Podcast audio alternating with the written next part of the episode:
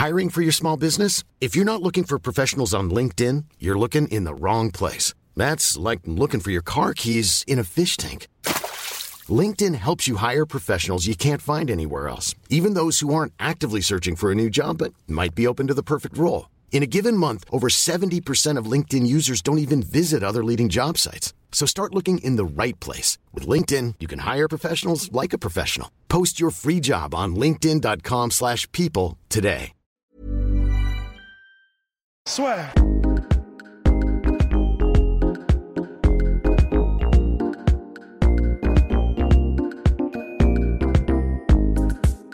Bonjour à toutes et à tous, bienvenue au podcast La Soeur, nous sommes en direct avec Ross, ça fait tellement bizarre de dire ça.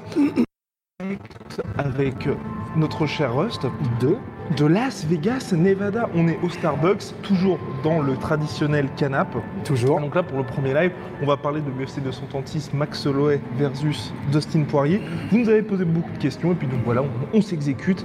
Alors mon cher Rust, donc Max Holloway versus Dustin Poirier, est-ce que c'est mérité Et quid de Tony Ferguson? Bah, alors, de toute façon, c'est mérité, oui, parce que.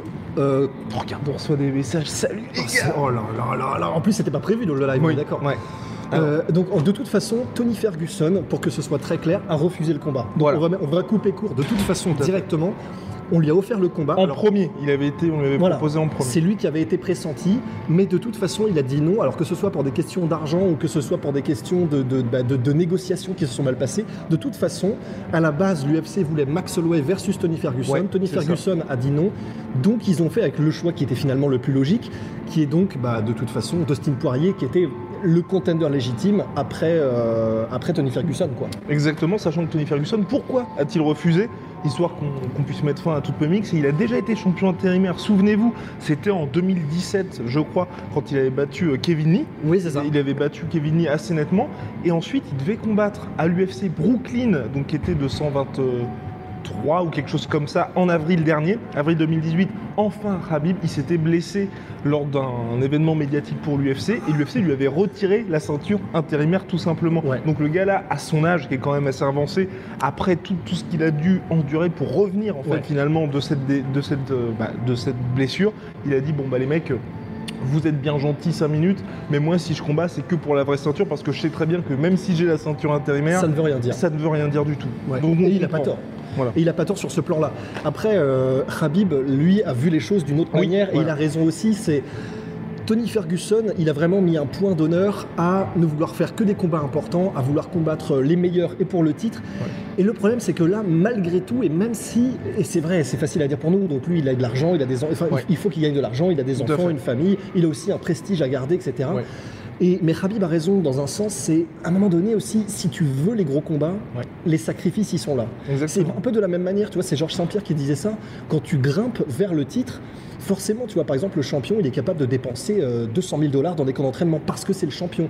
Et le, le- le challenger, lui, ne peut pas, il est obligé de faire avec ses petits moyens, etc. Il gagne pas aussi, il gagne pas. Mais c'est le jeu, quelque Ouais. part.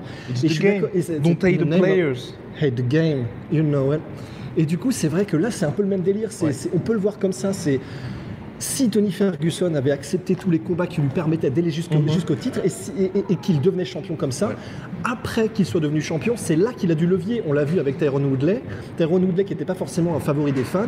Et ben bon, il a, Après, il il a eu les titres et tout. Ferguson, c'est quand même 11 victoires, putain, consécutives. Bah ouais, c'est 14-1 depuis qu'il est à l'UFC. Show some respect, guys. ouais, put some respect quand on est. Donc bref, donc là il y a ceinture intérimaire à Atlanta. Ouais. Petite, euh, petite explication, c'est Rust qui, qui peut voir en fait toutes Bah, les, qui tout- essaye, tout- en tout tout- cas. tous les commentaires, qui peut voir tous vos commentaires, voilà, directement, un cœur. qui peut voir tous les commentaires. Donc c'est lui qui, euh, qui, Qui- les sélectionnera pour les différentes questions. Donc en, fonction, donc en fonction de ce que vous dites, eh bien, euh, il répondra. Euh, Voilà. Alors par contre, enlevez le son. On va enlever tout de voilà. suite. Alors donc messieurs, le reste, co-main event, donc c'est Israël Adesanya, Kelvin Gastelum. Avant de, de venir sur ce co-main event, on va parler quid de Conor McGregor, parce que c'est vrai que c'est un truc, parce que là on se dit, le vainqueur donc du duel... Bonjour de la Nouvelle-Calédonie, putain. Oh bah, eh bah, salut monsieur, salut monsieur, ça fait plaisir de... Enfin, la sueur euh, International. n'a pas de limite, enfin international. Là, n'a pas de limite. Enfin bref, n'a pas de frontières. Alors bref, donc oui, donc Dustin Poirier et Max Holloway, le vainqueur affrontera vraisemblablement Habib quand Habib reviendra à New York en novembre. Ce qui veut dire que la revanche un, contre McGregor ne devrait pas avoir lieu avant 2020. Ouais.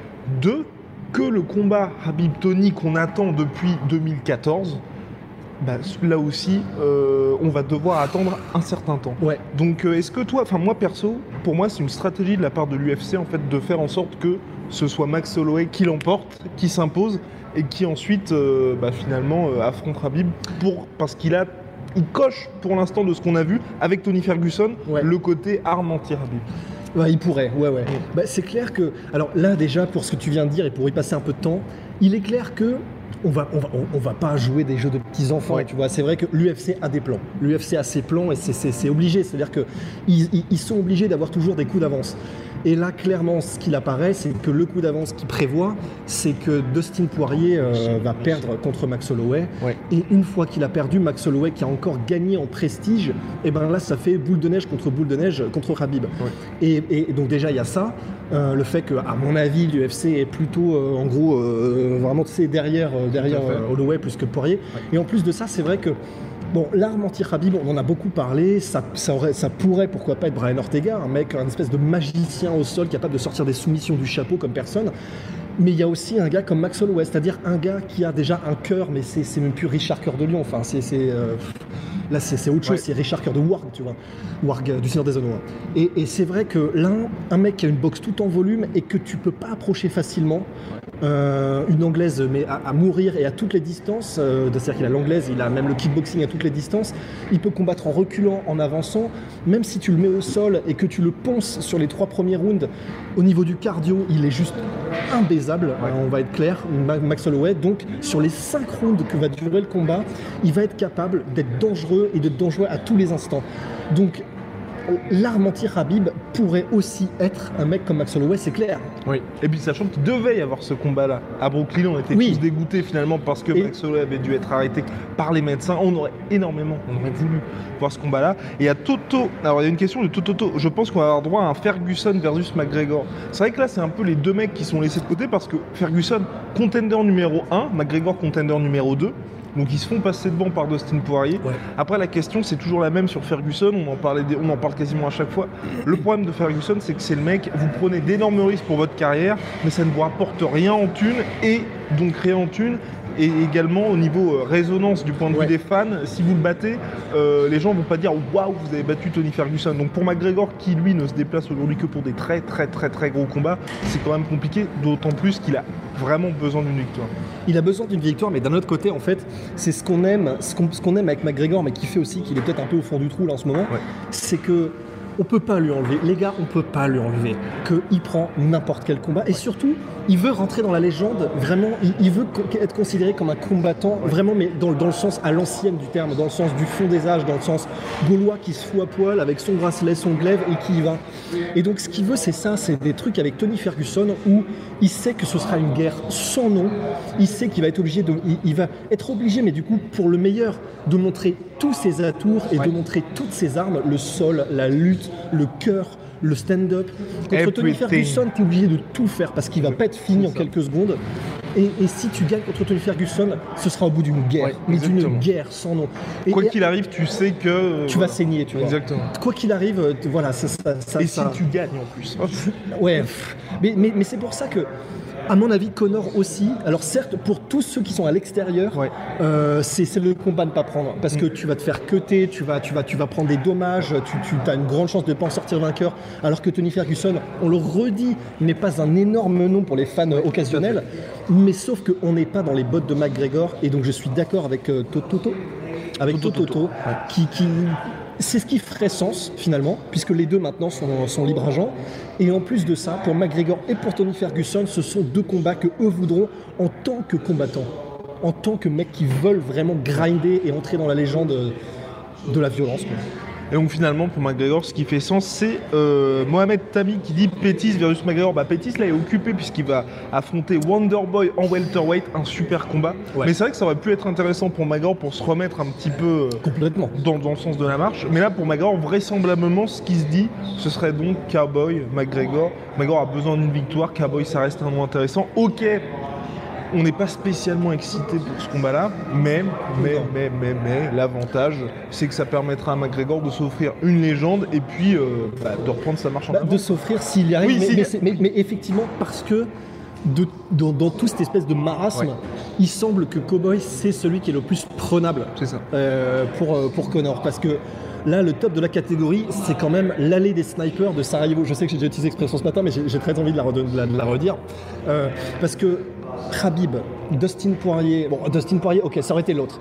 Euh, donc Khabib, Tony Ferguson, Max Holloway, eh ben, t'es t'es sûr que tu vas passer au fil de l'épée quasiment, tu vois. Donc, Cowboy, c'est celui qui est le plus prenable. Il reste dangereux parce que bah, Cowboy est connu pour déjà être quand même très très bon debout. Et si ça va au sol, avantage Cowboy, on va Ouais. pas se mentir. Mais bon, voilà, c'est la solution la moins risquée pour l'UFC et pour Connor pour qu'ensuite il puisse repartir de l'avant. Oui, et il y a quelqu'un qui posait la question, alors j'ai perdu, c'est euh, bah, est-ce que vous pensez que c'est légitime finalement le Dustin Poirier Max Holloway pour la ceinture intermédiaire? Perso, oui. Oui, Parce que Oui. bah, ils ont, ils ont d'abord proposé à Ferguson, donc là c'était légitime de chez légitime entre le numéro C'était 1 le plus légitime. contre le numéro 3. Voilà. McGregor, vraisemblablement, ils ont d'autres plans pour lui dans le sens où il, enfin, il y a Habib, il y a d'autres mecs comme ça qui lui barrent entre guillemets un peu la route. Donc faut, faut qu'il refasse un peu ses preuves, reconstruise sa hype et tout, qu'il reprenne confiance. Ouais. Donc oui, c'est complètement légitime au regard de la situation. Ouais. Voilà. ouais, ouais, Et donc le Common Event, Kelvin Gaston, Israël Adesanya, là aussi ça fait parfaitement sens. parfaitement. Bah, de toute façon, là, il y avait. Il y avait plus personne. Alors, sachant que Borachinia, lui, lui, du coup, il est Oui. pris avec euh, Yoel Romero, Ouais. donc bon, bah, il a déjà fort à faire. Et puis encore, ju- justement, pour moi ça fait complètement sens. Le Romero, il n'est pas encore prêt pour le title. Enfin, t'as Ouais. pas eu ce combattant. euh, Exactement. Il n'y a pas eu le, le combattant où, une fois passé, Oui. tout le monde se dit Ok, c'est bon, c'est. Mais il a pas battu de top euh, 8, quoi. Ouais. Bah, c'est ça, il a battu un Johnny Hendrix, euh, bah, en toute honnêteté, un peu défraîchi. Ouais. Il a battu Uriah euh, Hall. Uriah Hall. Voilà. C'est ses deux plus gros tests, en fait. Voilà. Derek- Il a battu Derek Bronson Ah ben non, du coup, c'est Adesanya. Exactement. Donc effectivement, les deux plus solides contenders, c'est sûr et certain, c'était Adesanya, c'était Gastelum. Le combat va être super intéressant stylistiquement, vraiment super intéressant parce que les deux se complètent et s'emboîtent parfaitement. Adesanya, un mec ultra créatif en kickboxing, capable de rester à distance comme de combattre euh, de près en étant vraiment, en trouvant des solutions pour tout. Il a pour moi un des plus beaux stand-up de l'UFC et Ouais. j'ai pesé mes mots, j'y ai réfléchi, mais pour moi c'est un des plus beaux stand-up de l'UFC. C'est extraordinaire ce qu'il fait. fait. Euh, et Gastelum, c'est un mec qui est tellement dangereux, ultra rapide, extrêmement létal avec ses 1-2, mais avec toutes ses combinaisons en anglaise, une très bonne lutte, des bons déplacements, il a, il a du cœur, il est intelligent, il a un bon fight IQ. Donc là pour les deux, euh, leurs- leurs armes de prédilection sont pas dans le même domaine, mais ça se touche quand même. Il y a du stand-up, il y a euh, Adesanya qui a une- maintenant une très bonne défense de takedown, on l'a vu Ouais. contre Bronson. Et, et- et je pense que ça va être un super, super, super combat. Ouais. Mais vraiment, mais vraiment un beau combat. Bah, niveau match-up, c'est super pour les fans. Ouais. Bah, c'est vraiment niveau championnat. Oui, quoi. exactement. Ça Niveau fait- championnat, t'as ce côté futur aussi. Parce que Après, ce que je trouve dommage par contre, c'est qu'avec ce combat-là, il nous enlève une cartouche pour la suite. Parce que le vraisemblablement, celui qui perd n'affrontera pas Robert Whittaker dans l'immédiat. Et Ouais. J'aurais bien aimé Robert Whittaker contre Kelvin Gastelum. Enfin, en fait, ce qui se passe, ce qui devait se passer, UFC 234 Gastelum Whittaker, puis Gast euh, Whittaker contre Adesanya. Après, cela dit, je pense que, et, et à mon avis, c'est très très fort possible au Mhm. niveau du match-up. Si Adesanya et Gastelum ont une guerre, mais vraiment une guerre de tranchées, eh ben, dans l'esprit des fans et dans l'esprit de l'UFC, de toute façon, c'est c'est un peu comme Dan Hardy, tu vois, qui était sur quatre défaites d'affilée, et ils il le gardent quand même Oui. parce que c'est un fan favorite et parce qu'ils savent que le mec euh, est toujours prêt à aller au charbon, etc. De la même manière, je pense que comme ce sera une, vraiment une, une- une superbe guerre, je sais que c'est deux termes antagonistes, mais vous me comprenez, euh, comme ce sera une superbe guerre, de toute façon, le perdant restera dans les bonnes grâces de l'UFC et des matchmakers et donc sera, restera à un ou deux combats du title Ouais. shot quoi qu'il arrive. J'en suis persuadé. Alors Kevin nous dit on espère tous Adesanya Romero. On espère on veut pas qu'il meure Adesanya.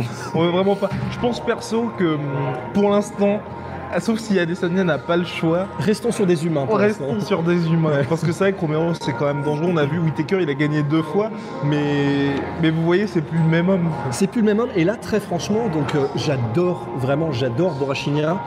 Mais là, c'est très très mauvais au niveau du, du- du Hiring for your small business? If you're not looking for professionals on LinkedIn, you're looking in the wrong place. That's like looking for your car keys in a fish tank. LinkedIn helps you hire professionals you can't find anywhere else, even those who aren't actively searching for a new job but might be open to the perfect role. In a given month, over 70% of LinkedIn users don't even visit other leading job sites. So start looking in the right place. With LinkedIn, you can hire professionals like a professional. Post your free job on linkedin.com/people slash people today. Match-up, alors le match-up c'est un terme qu'on utilise tout le temps, pour ceux qui ne savent pas, c'est euh, euh, bah, le, le- le match-up, c'est l'organisation du combat, c'est euh, les gens qu'on a mis l'un contre l'autre. Au niveau du match-up, c'est terrible pour Borachinia. Ouais. Un mec qui est obligé, donc qui, qui avance constamment et qui est obligé d'avancer et d'être proche de son adversaire pour le miner parce que c'est essentiellement, même s'il a des très bons middle, il c'est essentiellement en anglais ce qui fait le plus de dommages. Si tu es obligé de te rapprocher de Romero, Exactement. bah t'es voilà, c'est c'est- Romo qui a pas peur de prendre des coups non plus. Ouais, en plus, et qui n'a pas peur de prendre des coups et qui peut les prendre. Oui, C'est-à-dire qu'il a, il a une calebasse, euh, c'est à un moment Là, donné. c'est bah. Ouais, vraiment. Enfin, ouais, il est vraiment gaulé comme une tortue ninja et il encaisse comme dans un dessin animé. C'est- inhumain presque. Mm. Donc, euh, déjà, j'ai très très peur pour- Borachinia. Mais vraiment, c'est le pire match-up possible pour lui. S'il en sort vivant, on saura qu'il Mm. est prêt. Ouais. Mais est-ce que du coup, après, il n'aura pas perdu trop d'années de vie Euh, C'est vraiment compliqué, tu vois. Donc, respect à Borachinia de l'avoir pris. Mais, Et en euh, robustesse. voilà, respect robustesse, mais effectivement, on ne sait pas ce qu'il en adviendra. Mais donc voilà, c'est effectivement pour revenir à l'UFC 236, donc très très très bon combat. Ouais. C'est le meilleur Légitime, possible, le, plus légitime Et possible. l'UFC sauve bien les meubles hein, quand même. Pour une Ouais. carte qui est quand même faite. Alors, Qui on va ça à. Atlanta. Euh, putain, terrible titre intérimaire. Franchement, il y a deux titres intérimaires. Première fois que ça arrive dans l'histoire de l'organisation. Deux titres intérimaires qui sont en plus légitimes. Ouais. Intéressant pour Max Holloway. Première sortie en lightweight. Là, on va vraiment voir ce qui va se passer. Notez bien qu'il n'a toujours pas abandonné son titre featherweight. Donc, euh, il y a peut-être des petits, des petits trucs à prévoir de ce côté-là. Ouais. Et puis donc le Adesanya euh, contre Gastelum qui fait là aussi complètement sens. Ouais. On avait une question, oui, vous avez vu le magnifique combat de Mansour, Nicolas, évidemment qu'on a vu le magnifique combat de Mansour, qui, le tournoi à 1 million de dollars qui finalement passe à 200 000 dollars pour le mec qui gagne. C'est pas vrai Et en fait, il aura 1 million s'il bat le champion. Donc la petite, euh, Oh les petite douille en scred. Mais en tout cas, super victoire face à un très très très dangereux adversaire qui était, il était à combien? 35-5, un truc comme Ouais, ça. un truc de- Et donc c'était vraiment chaud. Et, Et un là, vrai 35-5 Oui, des pays de l'Est. ancien champion du M1. Enfin bref, Ouais. là, ça, fait vraiment plaisir pour Mansour parce qu'il confirme vraiment Ah sa place dans les Ah ouais. meilleurs lightweight Ah du ouais. monde. Et euh, moi, le problème, en fait, c'est. Il y a beaucoup qui disent, ouais, maintenant, il faut qu'il aille à l'UFC, mais je pense, en fait, le problème de Mansour, c'est qu'aujourd'hui, parce qu'il va être champion, je pense qu'il va le désosser, le champion de. de comment? Du euh, du, du, FC, Euh, qui, est oui, pas, d'accord. qui est pas ouf, hein, on va être complètement honnête. qui est même moins bon que Oui, celui qui vient de battre. oui, en fait. exactement, qui est moins bon que ceux qui viennent de battre, sauf que le problème, je pense que Mansour, c'est qu'il est trop cher et pas assez connu pour l'UFC pour que ça l'intéresse. Parce que là, il, a- il s'est fait 200 000, il va gagner le million ensuite, l'UFC, ils vont lui proposer quoi Un contrat de 50 000 par combat? Pour Après- lui, après, euh, cela dit, c'est vrai que Mansour l'a dit lui-même. De toute façon, À la c'est- sueur. c'est- à la sueur, c'est le passage obligé de toute oui, façon. dans tous les Donc, cas. il ira à l'UFC Ouais. et en plus, même on peut presque le voir comme ça. Une une fois qu'il, bon, et croisons les doigts parce que c'est pas fait Oui. encore, mais, mais il a vraiment, disons qu'il a toutes ses chances et si ce n'est plus, et plus si Ouais. affinité. Une fois qu'il aura remplacé, qu'il aura gagné le million, il a justement un matelas, il a vraiment de la, de la, de la- de la paille dans les bottes, donc il, il aura suffisamment, euh, il sera suffisamment stable financièrement et il pourra voir suffisamment loin pour justement imaginer rentrer à l'UFC, même si la paye ne- n'est pas au rendez-vous, alors que c'est déjà un vétéran. Ouais.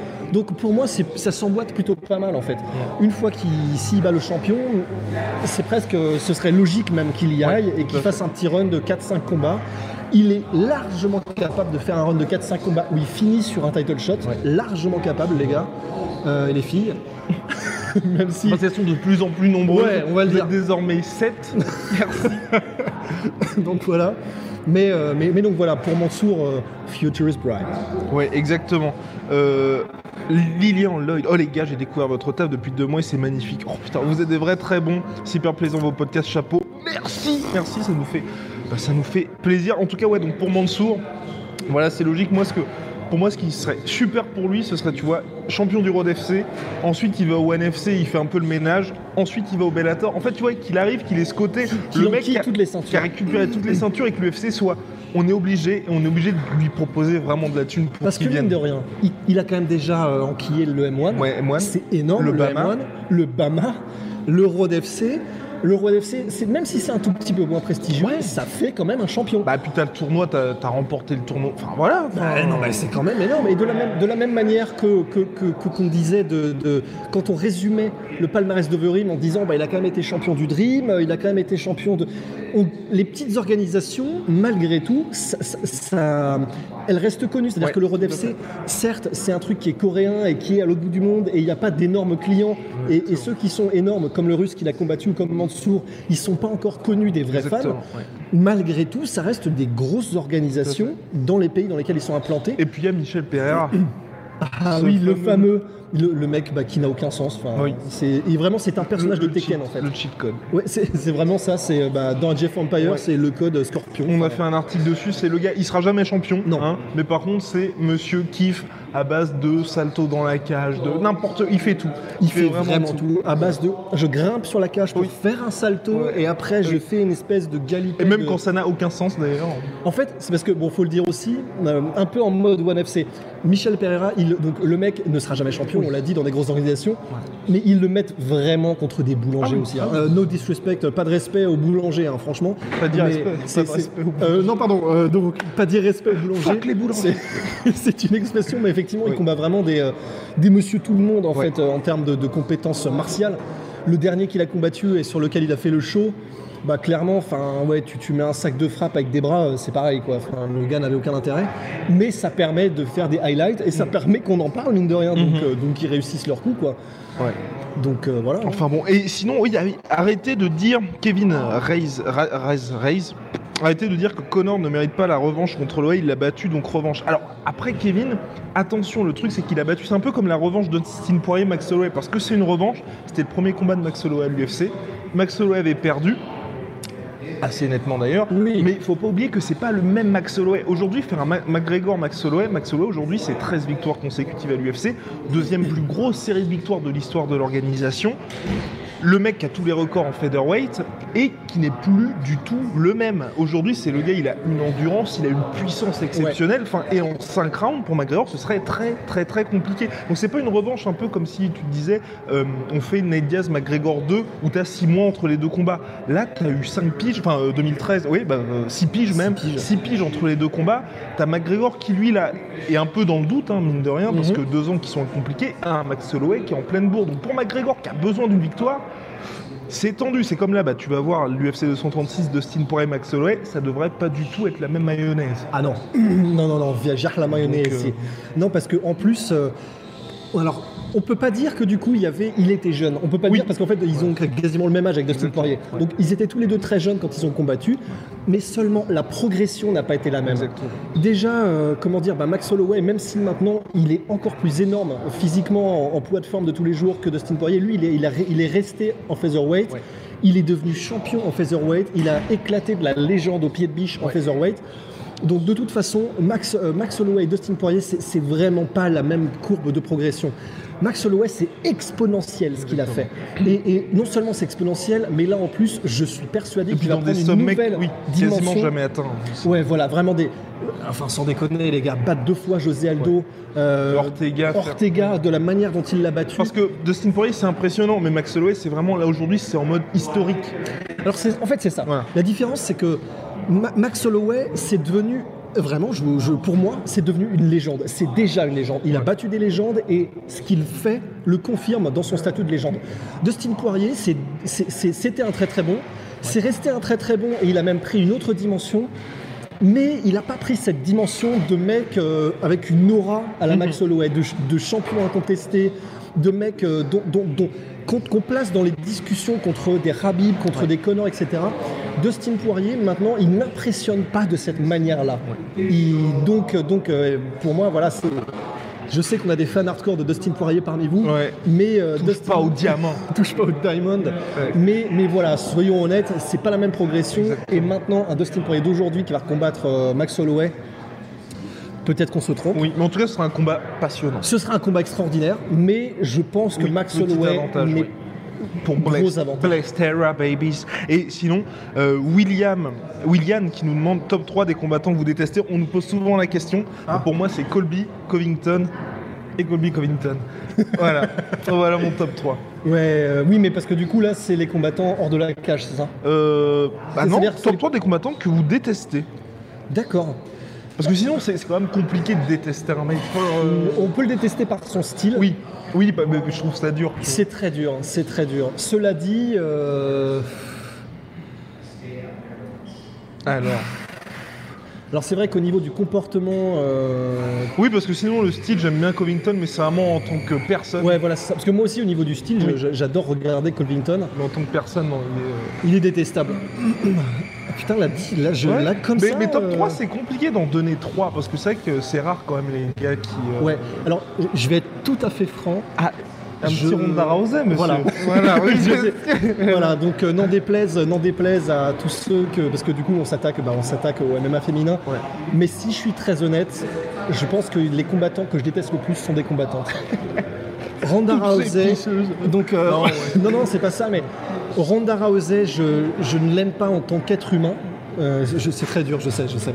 Mais je n'aime pas la Ouais. façon dont elle se comporte, Mm. je n'aime pas ce qu'elle représente. Bah, la gestion de ces, enfin, ces deux derniers combats, la gestion a été désastreuse. Vraiment Parce désastreuse. que tu peux te permettre ce qu'elle fait. En soi, elle, elle avait une attitude à la Mayweather, sauf qu'elle a perdu et c'est ce qui a pas, pas- passé. Ouais, et tu sens qu'il y a une, une attitude à la Mayweather, mais que derrière Mayweather, il y a, il y a- il y a vraiment l'intelligence de la gestion de sa carrière, l'intelligence. Mayweather, il sait exactement où il en est au niveau de ses performances, de sa carrière, etc. Ronda Rousey, il y a un espèce de. euh, vraiment, il y a un espèce de. es- L'esprit petit con, quoi. Ouais. L'esprit. euh, je. je je m'en prends à tout le monde, je déteste tout le monde, je veux parler à personne. Euh, alors, Kane, je peux le doser. Kane, je peux- alors déjà, il y a le côté, je peux doser Kane Velasquez, il y a le côté Je maintenant. peux doser Mayweather. Je peux doser Mayweather et il y a même le côté, euh, après avoir eu ces deux défaites, euh, ce sera un honneur si, si je vous parle. Ouais. Euh, les fans et les médias, considérez que vous avez de la chance si je viens vous parler, moi, presque en parlant à la troisième personne à la César. Là, c'est il se lâche. Il peut enfin en parler. Ouais, mais oui, parce que j'aime pas ça. Je n'aime pas ça. Et, et- et qu'on- qu'on- ben, c'est l'exemple le plus détestable, je trouve, de tous les combattants qu'on a eu jusqu'à maintenant. même les Colby Covington, même les, ça ça n'a pas été aussi détestable, aussi vraiment, euh, vraiment ré- répugnant, je trouve, dans l'attitude. Que ça, parce que on pourrait presque dire que Covington, euh, lui, euh, bah, c'est un, comment dire, c'est du cinéma, et c'en est peut-être un peu, même s'il a l'air d'être vraiment, vraiment chiant euh, en vrai aussi.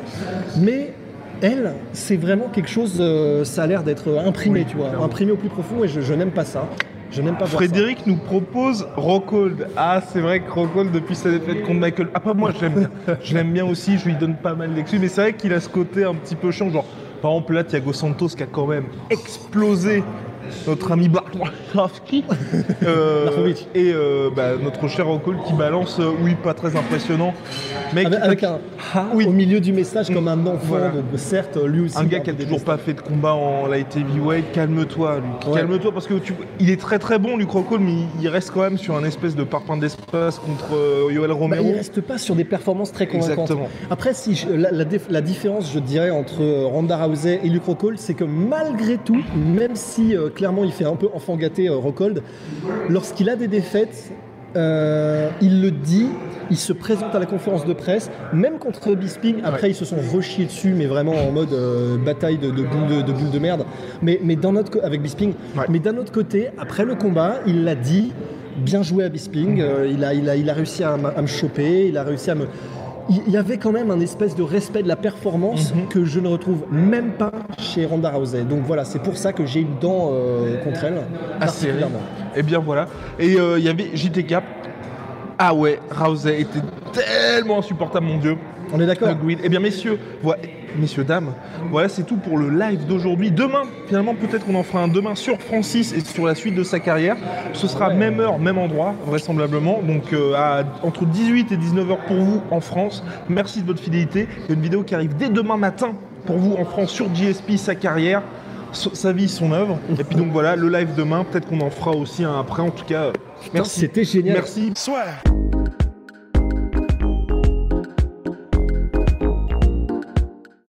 Et voilà, c'est la fin de votre épisode du podcast La Sœur. Si ça vous a plu, n'hésitez pas à nous mettre les 5 étoiles sur Apple Podcast ou sur Spotify. Vous pouvez aussi nous laisser un petit commentaire, ça nous aidera beaucoup. Et si vous voulez aller plus loin avec nous, vous tapez La Sueur sur toutes les plateformes ou sur les réseaux sociaux, vous nous trouverez. Et là, vous nous écoutez très certainement en audio. On est aussi en vidéo sur YouTube, mais également sur Snapchat. Là encore, vous tapez la sueur et on sera là. Merci de votre fidélité et à très vite pour de nouvelles aventures.